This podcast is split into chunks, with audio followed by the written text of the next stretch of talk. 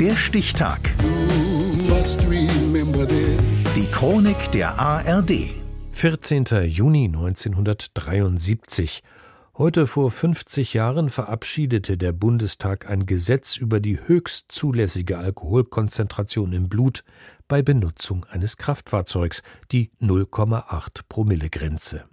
Michael Kruse mein fester Wille ohne Promille. Mit diesem Spruch auf Autoplaketten versucht die sozialliberale Bundesregierung dem Wahnsinn auf den Straßen etwas entgegenzusetzen.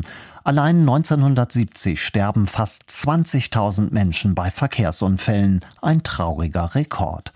Bei jedem vierten Unfall ist Alkohol im Spiel. Bereits zwei Jahre zuvor stellt Bundesjustizminister Gustav Heinemann unmissverständlich klar, Wer Alkohol trinkt und Auto fährt, ist ein gefährlicher Mensch. Wer zu viel Sprit getankt hat, dem soll es künftig ab 0,8 Promille Alkohol im Blut an den Kragen gehen. 1953 wurde erstmals eine Promillegrenze eingeführt. Die lag zunächst bei 1,5, später bei 1,3. Bestraft werden betrunkene Autofahrer aber auch nur dann, wenn sie einen Unfall verursachen.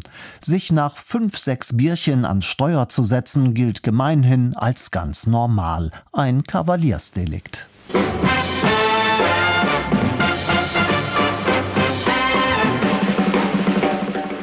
Meinen Autofahrer, sie führen besser, wenn sie etwas getrunken hätten.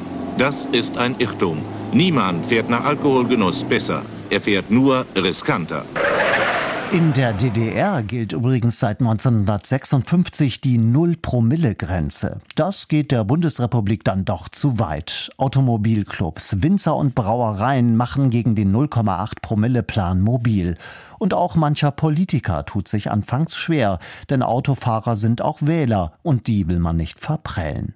Schließlich ist das Auto der Deutschen liebstes Kind und Ausdruck individueller Freiheit. Ich finde es nicht richtig, wenn man sagt 0,8 wäre also die Promillgrenze. Ich komme aus der Weingegend. Da müsste man jeden Sonntag die ganze Autofahrer anhalten. Sie dürfen nicht mehr weiterfahren. Ich bin der Ansicht, dass derjenige, der einen Führerschein erworben hat, so viel Verantwortung in sich tragen müsste, dass er auch weiß, was er zu tun und zu lassen hat. Doch immer mehr Kraftfahrzeuge sind auf den Straßen unterwegs und die Unfallzahlen sprechen für sich. So stellt sich schließlich auch die Opposition geschlossen hinter das Vorhaben der Regierung. Der CDU-Verkehrsexperte Benno Erhardt sagt, die Appelle haben in der Vergangenheit schon bewiesen, dass sie eine sehr geringe Wirkung haben. Und deswegen müssen wir mit Entschlossenheit den Dingen entgegentreten. Wer erwischt wird, muss bis zu 3000 D-Mark Geldbuße zahlen und den Führerschein für drei Monate abgeben. Seit 1973 geht es alkoholisierten Autofahrern schlecht. Geben Sie Acht auf 0,8. 1997 bekommt die Diskussion um Promillegrenzen neuen Schwung, ausgelöst durch den Unfalltod von Prinzessin Diana.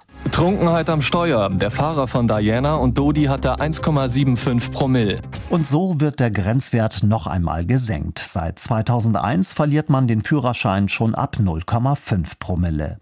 Weitere Maßnahmen haben dafür gesorgt, dass die Zahl der Unfalltoten auf deutschen Straßen kontinuierlich sinkt, wie etwa die Einführung Einführung von Airbags und 1976 die Anschnallpflicht, der ein regelrechter Kampf zwischen Gurtgegnern und Befürwortern vorausgegangen war.